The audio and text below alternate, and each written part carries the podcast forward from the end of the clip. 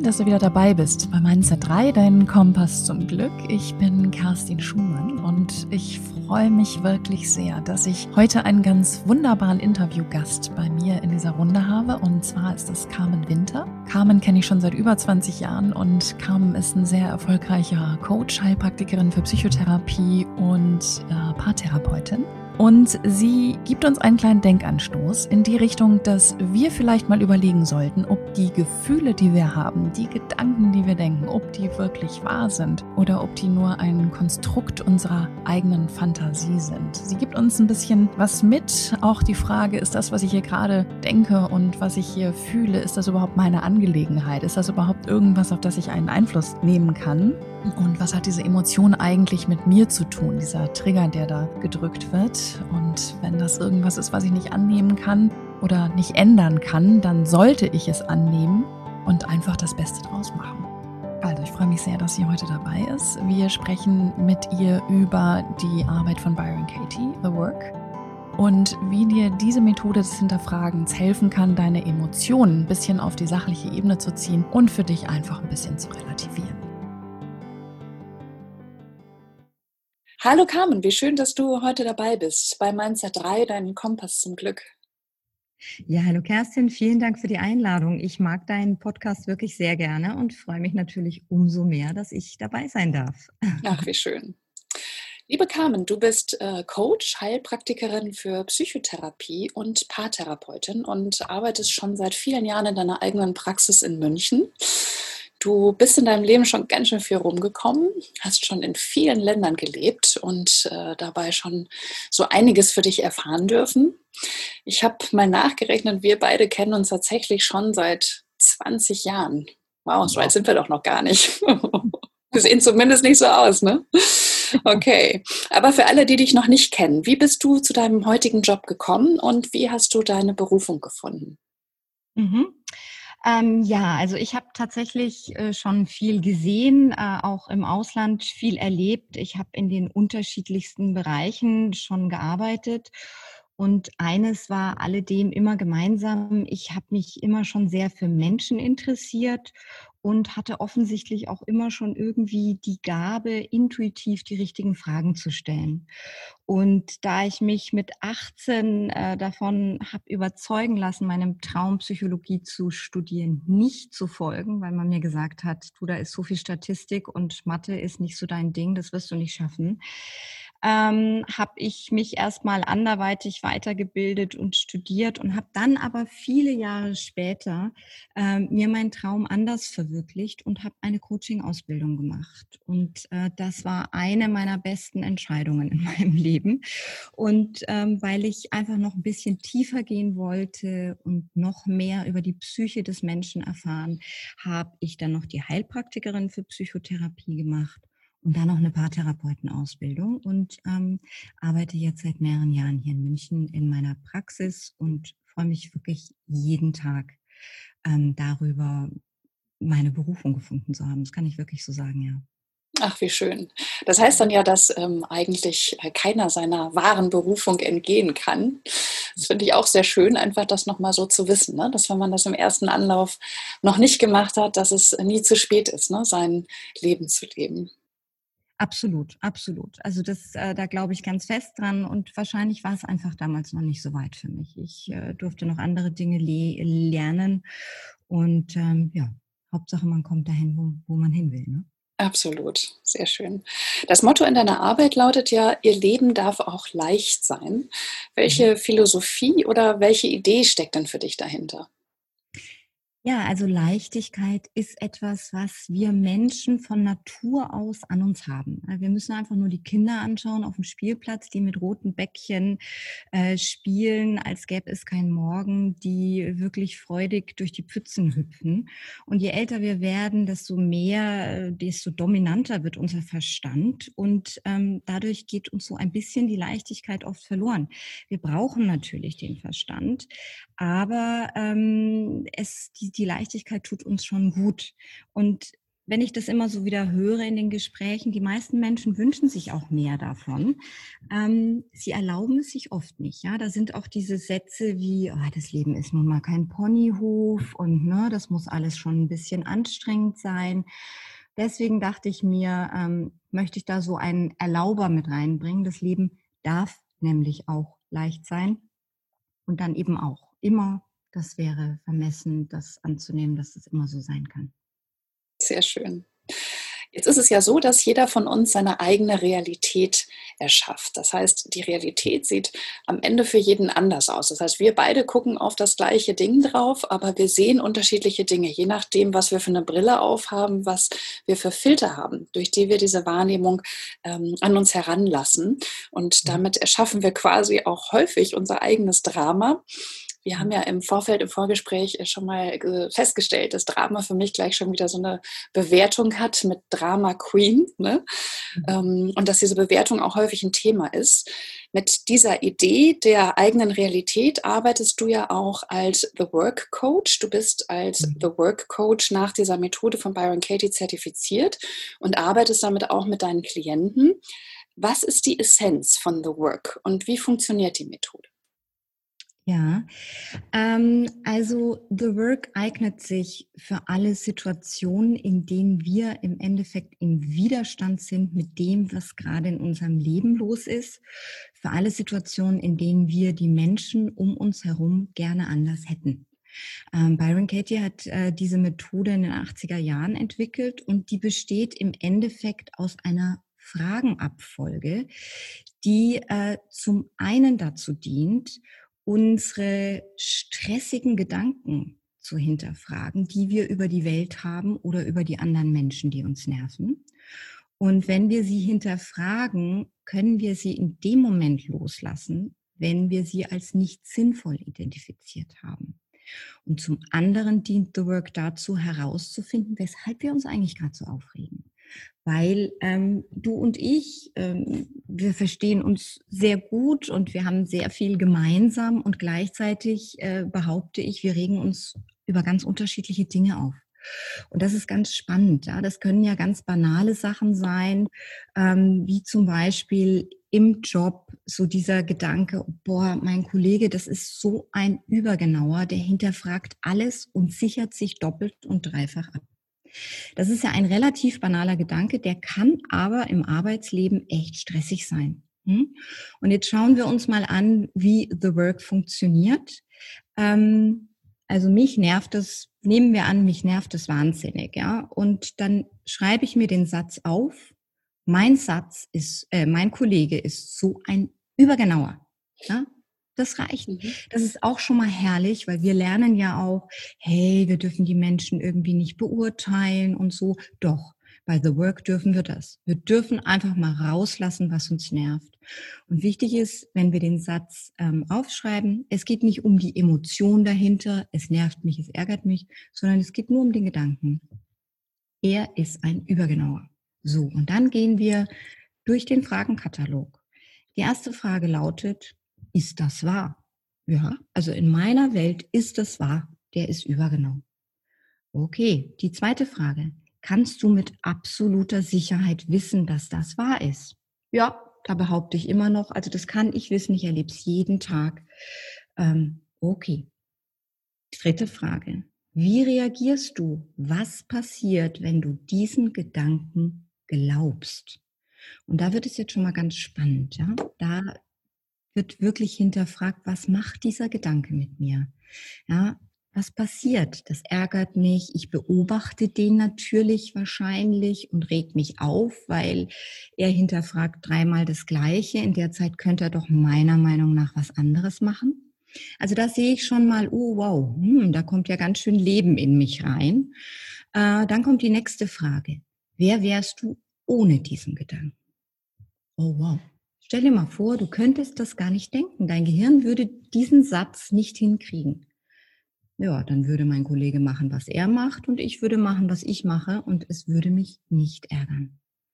Das ist schon mal sehr spannend. Also diese vier Fragen machen einfach bewusst, welchen Gedanken wir in uns tragen und was der mit uns macht. Und dann wird es ganz interessant. Dann kommen wir genau zu dem Thema, was ich gerade schon angesprochen habe. Mich regen schätzungsweise Dinge auf, die dich total cool lassen. Und das können wir jetzt rausfinden über diese Fragen, denn jetzt kommen die Umkehrungen. Wir nehmen also diesen Satz nach wie vor, mein Kollege ist so übergenau. Und dann nehmen wir zum einen ähm, eine Verneinung heraus oder geben sie rein. In dem Fall sagen wir, mein Kollege ist kein Übergenauer. Also er ist nicht übergenau. Nicht immer. Und dann geht es darum, drei Beispiele zu finden, wann er vielleicht mal nicht so ganz übergenau war. Jetzt kann es sein, dass ich behaupte, nee, also ich habe den noch nie erlebt. Okay. Oft ist es aber so, dass wir in dem Moment unsere Gedanken schon etwas relativieren können. Ne? Dass ich wahrscheinlich sagen würde, ja, okay, gut, also da hat er mal einfach irgendwas freigegeben, ohne nochmal drauf zu schauen. Das ist eine Umkehrung. Die andere Umkehrung ist, dass wir das Ganze auf uns anwenden. Und dann würde der Satz heißen, in dem Fall, ich bin eine Übergenaue. Hm. Das kann jetzt sein, dass ich feststelle, ja, das ein oder andere Mal bin ich tatsächlich auch ein bisschen übergenau. Also ehrlich gesagt, hm. Was aber auch sein kann, dass ich sage, nee, also ich bin auf keinen Fall übergenau.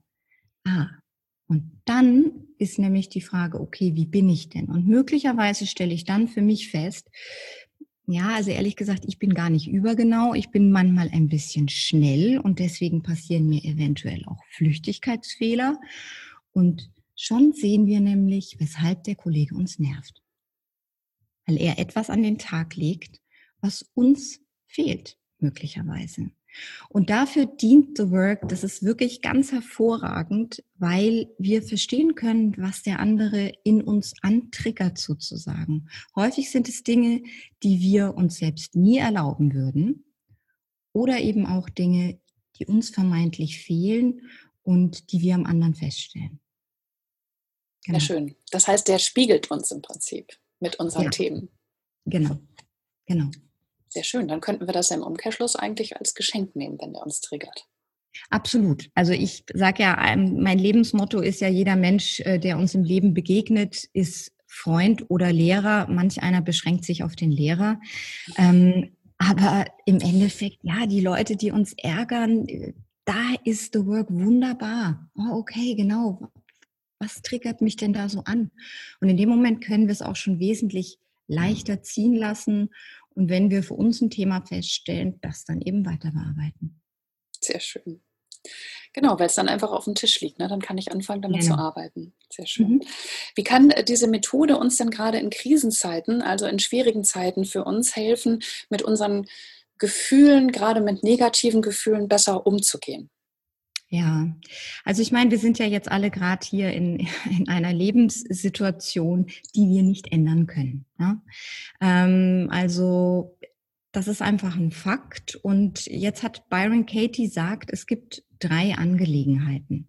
Es gibt meine eigene Angelegenheit, um die ich mich kümmern kann es gibt deine Angelegenheit. Da kann ich also dann meinen, besser zu wissen, was in deinem Leben richtig oder falsch wäre. Und dann gibt es die Angelegenheit des Universums. Das sind Dinge wie ähm, Erdbeben oder jetzt der Virus, der jetzt unser Leben lahmlegt. Ja? Ähm, da haben wir überhaupt keinen Einfluss. Wenn wir uns jetzt aber permanent aufregen und uns damit beschäftigen, ähm, was da jetzt gerade ist und wieder so total in den Widerstand damit gehen, dann schaffen wir da in uns natürlich schlechte Energie. Ähm, wir können A, nichts dran ändern und B, während wir uns mit diesen Gedanken auseinandersetzen, kümmern wir uns nicht um uns selber. Und das ist gerade auch jetzt sehr wichtig, dass jeder für sich schaut, okay, die Situation ist jetzt so, die Gegebenheiten sind jetzt so. Was kann ich in diesem Rahmen für mich tun? Ja? Also wirklich immer gucken, in welchen Angelegenheiten bin ich gerade unterwegs ähm, und sich dann auf die eigene Angelegenheit beschränken. Und natürlich ähm, jetzt gerade auch in dieser Zeit, wo viel Homeoffice gemacht wird, wo die Kinder möglicherweise auch mehr zu Hause sind als sonst. Ich meine, da rumpelt's und kracht's natürlich auch ganz gerne mal zu Hause. Das sind Kleinigkeiten wie, da wird das Geschirr nicht aufgeräumt oder der andere telefoniert so laut. Also auch da ist The Work eine wunderbare Methode, um die Gedanken zu relativieren und immer zu gucken, Mensch, warum ärgert mich das eigentlich so, dass der nicht aufräumt? Ist es möglicherweise, weil ich mir das nicht erlaube? Sehr schön. Da war wieder der Trigger und der Spiegel. Genau. Und äh, sehr schönes Stichwort tatsächlich auch, das Stichwort Beziehung.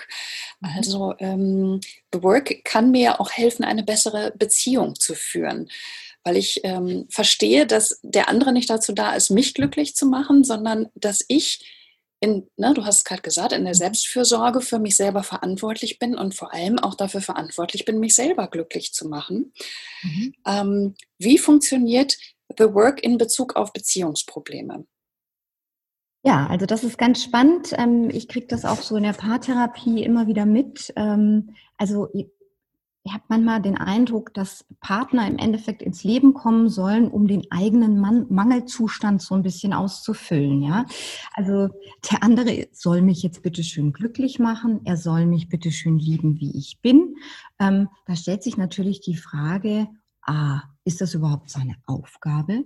Und B, kann er das dann überhaupt? Also ich meine, ne, egal wie verbunden wir sind mit einem anderen Menschen, er wird nie zu 100 Prozent wissen, was er gerade für uns tun kann. Also das ist aussichtslos. Und ähm, auch da können wir einfach ganz klassisch mit diesem Fragenkatalog durchgehen.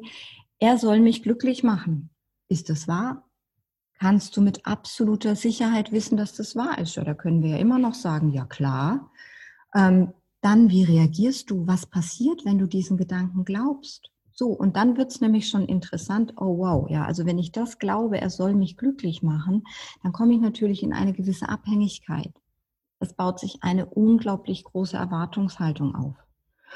Und wiederum, wer wärst du ohne diesen Gedanken?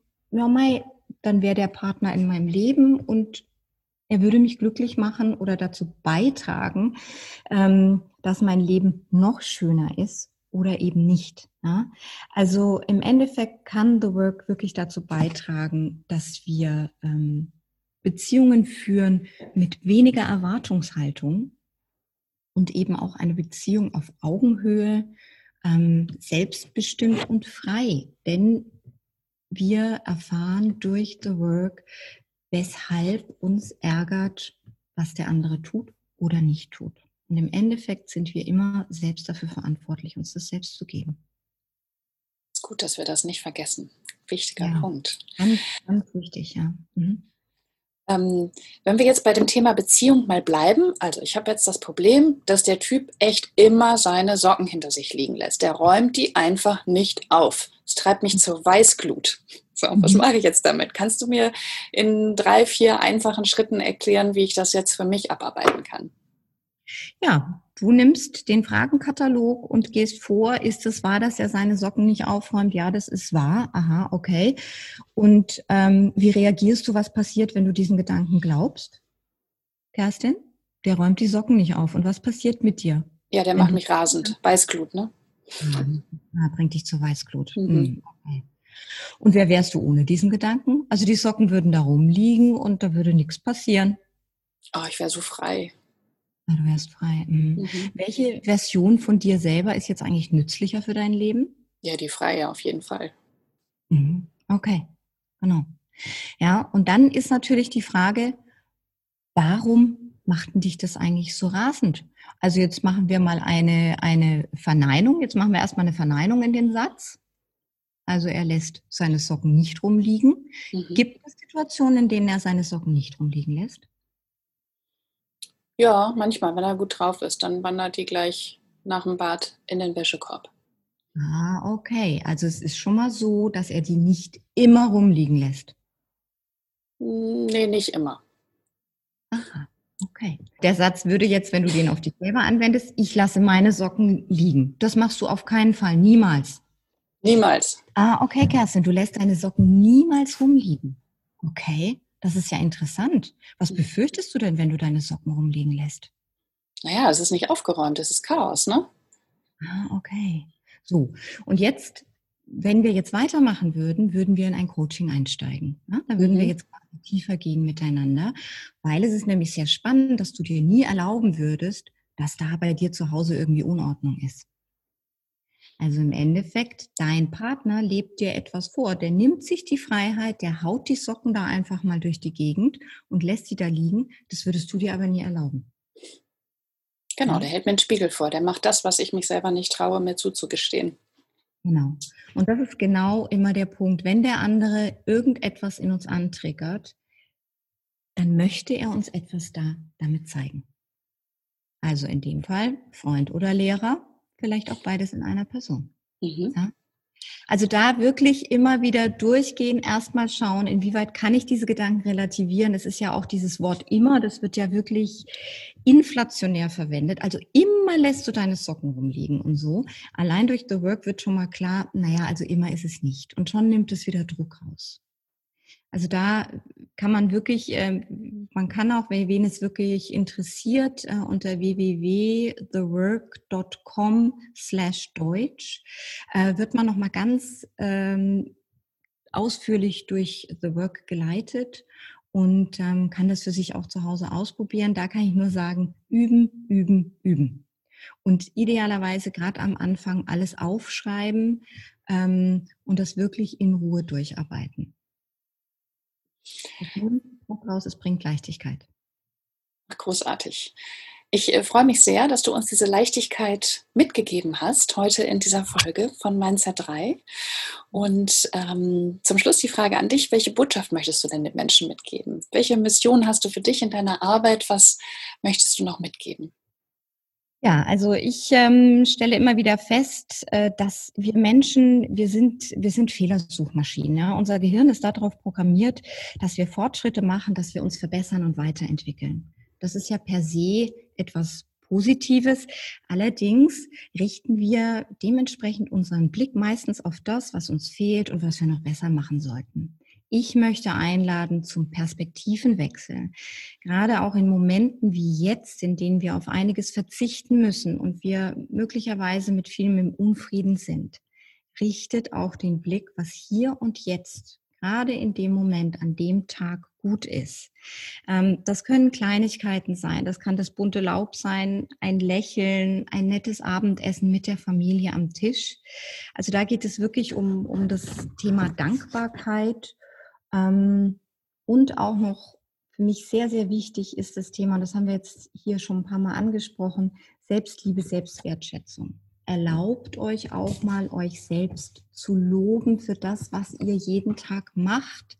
Ähm, die meisten Dinge, die wir tun, die halten wir für selbstverständlich, ob es das Wäschewaschen ist oder dass wir rausgehen und joggen und für unsere Gesundheit sorgen.